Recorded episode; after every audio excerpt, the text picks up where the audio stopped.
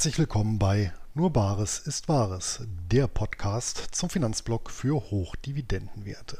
Heute mit der Auswertung des ETF Blitzdepots für das zweite Halbjahr 2023. Und das hat ja mittlerweile eine gewisse Tradition, die sich auch im Jahr 2024 nicht ändern wird. Mit einer kleinen Ausnahme, denn mittlerweile haben wir es bezüglich der Portfoliopositionen nur noch zu drei Viertel mit ETFs zu tun und zu einem Viertel mit Closed-End Funds, also CEFs. Doch dazu später mehr.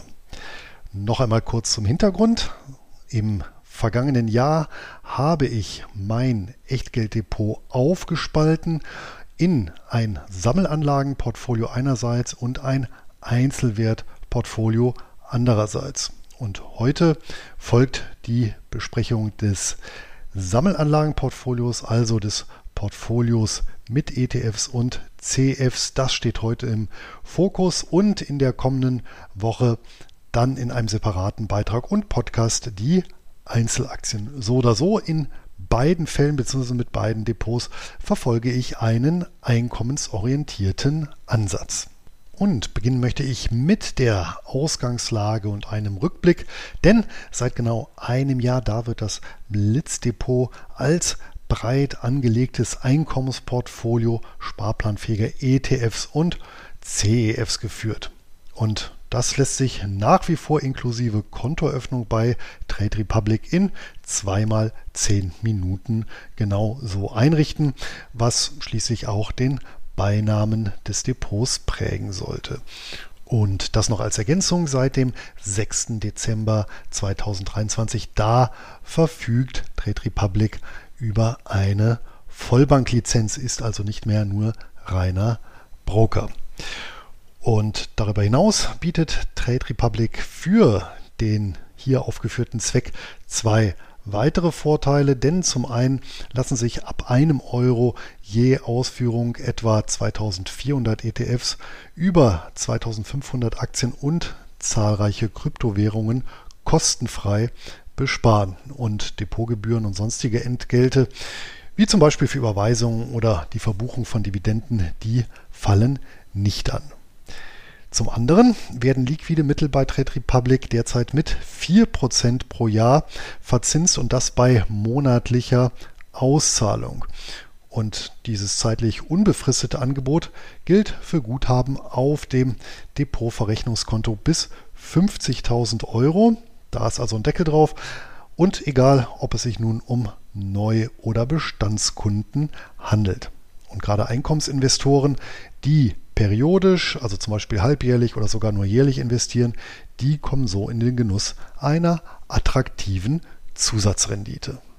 Gestartet habe ich das ETF Blitzdepot im September 2020 und das mit einer Ersteinlage in Höhe von 3500 Euro sowie einer Sparrate von 400 Euro monatlich.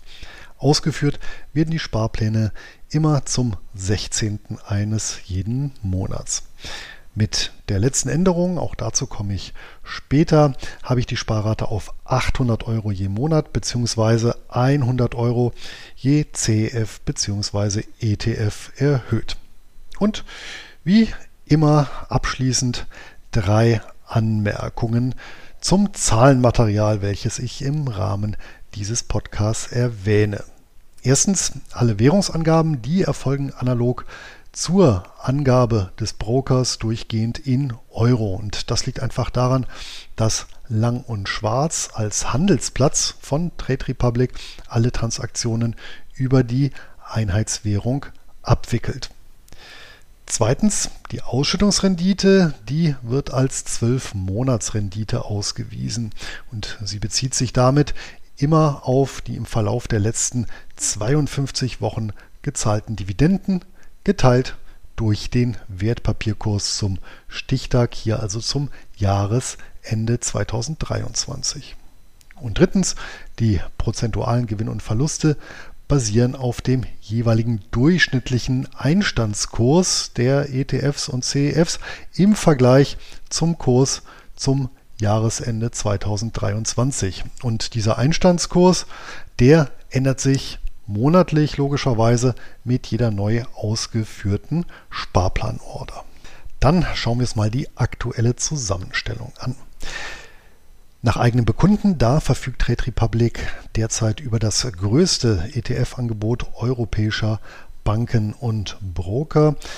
Und das kann ich bestätigen, in jedem Fall ermöglicht die riesige Anzahl sparplanfähiger und auch dividendenstarker CEFs und ETFs Einkommensinvestoren eine Vielzahl von Kombinationsmöglichkeiten für ein individuelles Weltportfolio. Und mein persönliches Blitzdepot, das besteht zum Jahreswechsel aus den folgenden acht Positionen. Erstens Ares Capital Corporation, zweitens City of London Investment Trust, drittens Developed Markets Dividend Leaders ETF, viertens FTSE Emerging Markets High Dividend Low Volatility ETF, fünftens Global Real Estate ETF, Sechstens JP Morgan US-Dollar Emerging Markets Bond ETF. Siebtens S&P Global Dividend Aristocrats ETF. Und achtens Stocks Global Select Dividend 100 ETF. Die jeweiligen Wertpapierkennnummern, die können im entsprechenden Blogbeitrag nachgelesen werden und da sind dann auch die jeweiligen Seiten zu den Wertpapieren direkt verknüpft. Mein Ziel ist in jedem Fall eine gleichgewichtige Verteilung der acht Sammelanlagen und dazu werden diese monatlich mit jeweils 100 Euro bespart und die Unterschiede in der Kursentwicklung, die werden im Rahmen der Rebalancierung soweit möglich und natürlich wirtschaftlich ausgeglichen und hierbei werden vorrangig die per Dividenden und Zinsen zugeflossenen Mittel herangezogen. Im Vergleich zum Vorhalbjahr, also zum ersten Halbjahr 2023, da wurden zwei ETFs durch äquivalente Titel ersetzt und die Maßnahme, die war nötig geworden. Das hatte ich in meinem Blog Telegram bzw. Newsletter geschrieben nachdem der ETF-Anbieter Amundi bzw. Luxor, der wurde ja durch Amundi übernommen, in der zweiten Jahreshälfte verkündet hat, die gesamte Palette der ausschüttenden Produkte einheitlich auf eine jährliche Dividendenzahlung umzustellen. Und im Zuge der dann folgenden Recherchen habe ich zusätzlich noch einen altehrwürdigen Closed-End Fund neu in das Depot mit aufgenommen. Aber das gucken wir uns jetzt gleich im Einzelnen nochmal an. Und starten möchte ich mit den Dividendenaktien Industrieländer. Die bilden nämlich den Schwerpunkt des Portfolios mit genau der Hälfte der acht Positionen. Und diese verteilen sich auf drei ETFs mit drei unterschiedlichen Investitionsansätzen bzw. Indizes und daher relativ wenig Überschneidungen sowie einen CEF. Und Hintergrund der Aufteilung, das ist die Diversifikation der unterschiedlichen Dividendenstrategien. Am längsten mit dabei, da ist der Stocks Global Select Dividend 100 ETF und der legt den Schwerpunkt auf eine hohe, allerdings auch tatsächlich verdiente Dividende bei gleichzeitigen Mindestkontinuität der Ausschüttung. Die 100 Titel im Portfolio, die bringen es auf eine Dividendenrendite von aktuell 5,9 Prozent und insgesamt konnte die Position in den vergangenen sechs Monaten um 9 Prozent zulegen. Top 3 Positionen sind SITC International Holdings, Mitsui OSK Lines und Young Coal Australia.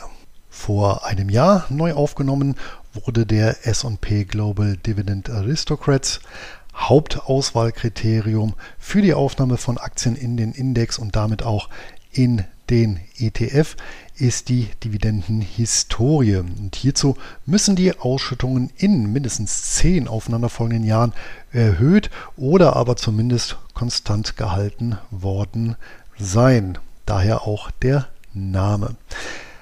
Ferner stellt das Regelwerk noch Anforderungen an die Eigenkapitalrendite und den Cashflow. Und die Dividendenrendite, die beläuft sich auf 4,1 Prozent pro Jahr, die Gesamtentwicklung im letzten halben Jahr auf 7,9 Prozent. Die Top 3 Positionen, das sind Seagate Technology, Adeco Group und Universal. Der dritte und letzte ETF im Bunde, das ist der Developed Markets Dividend Leaders ETF aus dem Hause Van Eck der den SG Global Quality Income ETF von Luxor ersetzt hat. Auch beim Neuzugang erfolgt die Titelauswahl nach einem qualitativen Ansatz und dafür werden mehrere Fundamentalkennzahlen herangezogen. Die Ausstellungsrendite beläuft sich auf 5,3 Prozent und die letzten sechs Monate ging es insgesamt um 9,3 Prozent aufwärts. Die Top 3 Positionen sind hier Verizon Communications, die BHP Group und Pfizer. Ganz neu im Oktober hinzugekommen, da ist ein Länder-CEF, dessen große Aktiengesellschaften aufgrund der historischen Entwicklung des Landes ein kondensiertes Weltportfolio darstellen, nämlich der City of London Investment Trust. Den habe ich auf meinem Blog vor dreieinhalb Jahren relativ ausführlich vorgestellt.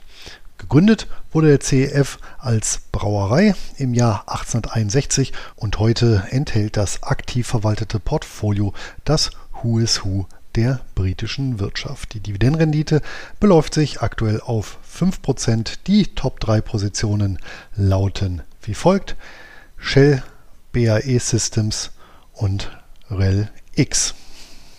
Kommen wir als nächstes zur Anlageklasse Dividendenaktien Immobilien. Und hier habe ich erst vor einem halben Jahr zur Erhebung eines kleinen Steuerspareffekts den Van Eck Global Real Estate ETF durch den FTSE EPRA Nareit Global Development ETF von Lixor bzw. Amundi ersetzt. Da habe ich ja im letzten Beitrag zu berichtet. Kurze Zeit später allerdings verkündete die Fondsgesellschaft die oben erwähnte Änderung der Dividendenpolitik, worauf ich dann die Position zurückgetauscht habe. Die Kosten für die komplette Operation, die beliefen sich auf überschaubare 4 Euro, je 1 Euro pro Kauf und Verkauf einer ETF-Position. Der US-lastige Van Eck Global Real Estate ETF, der enthält 100 Positionen und konnte im letzten halben Jahr um 6,2 Prozent zulegen. Die Dividendenrendite, die beträgt derzeit 3,8 Prozent. Und die Top 3 Positionen nehmen Prologis, Public Storage und Welltower ein. Weiter geht es mit den Dividendenaktien der Schwellenländer. Und diese Anlageklasse, die wird im Depot unverändert vom FTSE Emerging Markets High Dividend Low Volatility ETF abgedeckt. Der enthält 100 Aktien aus den Schwellenländern dieser Welt, leider mit einem recht üppigen China-Anteil von knapp 40 Prozent. Allerdings habe ich hierzu keine weltweit investierende Alternative gefunden. Zum Low Volatility Ansatz, da verweise ich auf einen separaten Blogbeitrag. Der ist im Artikel zu diesem Podcast verknüpft. Die Dividendenrendite des ETFs beläuft sich auf genau 6% und die Rendite des letzten halben Jahres, die betrug 4,9%. Die Top 3 Positionen machen Rack Limited, Asus Tech Computer und Costco Shipping aus. Und damit sind wir bei der außerbörslichen Anlageklasse Private Equity bzw. Private Debt. Und dieses wenig liquide Eigen- und vor allem Fremdkapital, das deckt nach wie vor die Ares Capital Corporation ab, eine sogenannte Business Development Company BDC. Und das ist damit gleichzeitig per Gesetz bzw. per Definition ein Closed-End Fund. Ares Capital ist mit einer Marktkapitalisierung von über 11 Milliarden US-Dollar die größte Business Development Company. Und das Beteiligungsportfolio, das umfasst mehrere hundert Investitionen über alle Branchen und bildet damit einen sehr guten Querschnitt des US-Mittelstandes ab. Und der Schwerpunkt der Investitionen, der liegt auf besicherten und variabel verzinsten Krediten. Die Dividendenrendite beträgt aktuell 9,4 Prozent und der Kurs konnte in den vergangenen sechs Monaten um 6,4 Prozent zulegen. Bleiben damit als letzte Anlageklasse noch die Staatsanleihen der Schwellenländer und damit der iShares JP Morgan US-Dollar Emerging Market Bond ETF. Eine Position der ersten Stunde und zugleich der einzige Anleihefonds und Monatszahler im Portfolio. Und der ETF, der investiert in Schwellenländer Staatsanleihen, die in US-Dollar denominiert sind und die können damit vom Emittenten, außer natürlich durch Konkurs, nicht entwertet werden. Und gut 600 dieser Obligationen, die stecken in dem Fonds. Die Ausschüttungsrendite beläuft sich auf 5,7 Prozent. Im letzten Halbjahr konnte der Titel zudem um 3,4 Prozent zulegen. Top 3 Positionen bzw. Top 3 Schuldner sind Mexiko, Saudi-Arabien und die Türkei. Das war's zu den Positionen. Damit sind wir auch schon bei der Auswertung des Gesamtdepots. Und das verzeichnete im zweiten Halbjahr eine zeitgewichtete Gesamtrendite von 7,2 Prozent. Seit Auflage beträgt diese 5,6 Prozent. Und interessanterweise verlief die Werteentwicklung nach der Sommerkorrektur im August nahezu deckungsgleich mit einem 70-30 ETF-Portfolio, sowohl in der klassischen als auch in der ESG-Variante. Die Sommerkorrektur selbst ist hingegen nahezu spurlos am Blitzdepot vorbeigegangen. In den letzten Dezembertagen konnte es sich schließlich um einen knappen Prozentpunkt vor die beiden 70-30 Varianten schieben, aber das ist natürlich nur eine Momentaufnahme. Die Portfoliokosten liegen bei sehr mäßigen 0,34 Prozent. Das durchschnittliche Kurs-Gewinn-Verhältnis KGV über alle CFs und ETFs gehaltenen Aktien hinweg bei 12,8. Das Kurs-Buchwert-Verhältnis KBV bei 1,1 und nach wie vor ist das Portfolio sehr value-lastig. Klar, angesichts der Dividendenzahler, bei denen es sich ja sehr häufig um Value-Aktien handelt und es dominieren große und mittlere Unternehmen. Die Anleihen wiederum, die weisen im Schnitt unverändert ein BB-Rating und eine Duration von 7,12 auf und damit eine relativ hohe Zinssensibilität. Und die Korrelation der im Depot enthaltenen Titel, die ist auf 0,66 gesunken, was angesichts der strategischen Ausrichtung auf Dividendentitel vergleichsweise gering ist.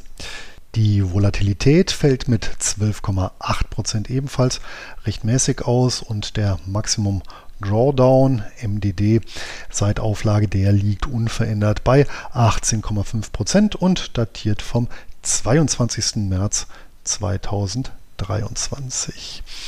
Betrachten wir noch das Herzstück des Portfolios, nämlich die Dividenden. Und die Ausstellungsrendite betrug zum Zeitpunkt der Auswertung 6,7% brutto pro Jahr bezogen auf das Gesamtdepot. Und netto flossen einschließlich Zinsen für Guthaben dem Verrechnungskonto im zweiten Halbjahr 627,23 Euro zu. Die neue Rekordsumme ist natürlich auch den laufenden Sparbeiträgen geschuldet. Der Ertragstrend, der weist aus genau demselben Grund klar nach oben. Die sieben Quartalzahler und der eine Monatsausschütter werden es im Jahr 2024 auf exakt 40 Zahlungen bringen, solange nichts völlig Gravierendes dazwischen kommt. Das macht dann zwischen zwei und fünf Zahlungstermine pro Monat. Seit Auflage sind netto 1975,69 Euro oder 7,5 Prozent des Depotvolumens bzw. 8,1 Prozent der eingezahlten Sparbeiträge zugeflossen. Wie immer folgt noch der Hinweis zu den unvermeidlichen Steuern. Und was das Thema angeht, da haben Anleger bei Trade Republic zumindest keinerlei Aufwand, da der Broker die Abgeltungssteuer nebst Solidaritätszuschlag und gegebenenfalls der Kirchensteuer automatisch abführt. Ein Freibetrag, der kann zudem sehr schnell und unkompliziert direkt in der Broker-App eingerichtet werden. Und damit möchte ich auch schon das Jahr 2023 zusammenfassen und einen Ausblick geben. Fazit, ein durchwachsenes erstes und ein recht erfreuliches zweites Halbjahr 2023. So lautet in Kürze die Bilanz zur Entwicklung des ETF Blitzdepots im vergangenen Jahr. Die Rebalancierung gestaltet sich diesmal auch sehr einfach, denn alle verfügbaren Mittel, die fließen in den City of London Investment Trust, der als Nachzügler beim investierten Betrag derzeit noch hinterherhinkt. Aus meiner Sicht hätten es im vergangenen Jahr gerne noch weniger Transaktionen sein dürfen, auch wenn die Kosten hier nicht ins Gewicht fallen so ist es doch äh, mein erklärtes Ziel, das Portfolio minimalinvasiv zu führen. Stichwort passives Einkommen. Bleibt zu hoffen, dass die aktuelle Konstellation mindestens mal 2024 und gerne auch darüber hinaus unangetastet bleiben kann. Und wie gewohnt gibt es auch diesmal die traditionelle Dreingabe, alle Daten, Zahlen und Fakten zum Portfolio und den einzelnen Positionen. Die können wie gehabt in einer zur Verfügung gestellten Excel-Tabelle nachrecherchiert werden und diese Tabelle, die kann im Blogbeitrag zu dieser Podcast-Folge heruntergeladen werden.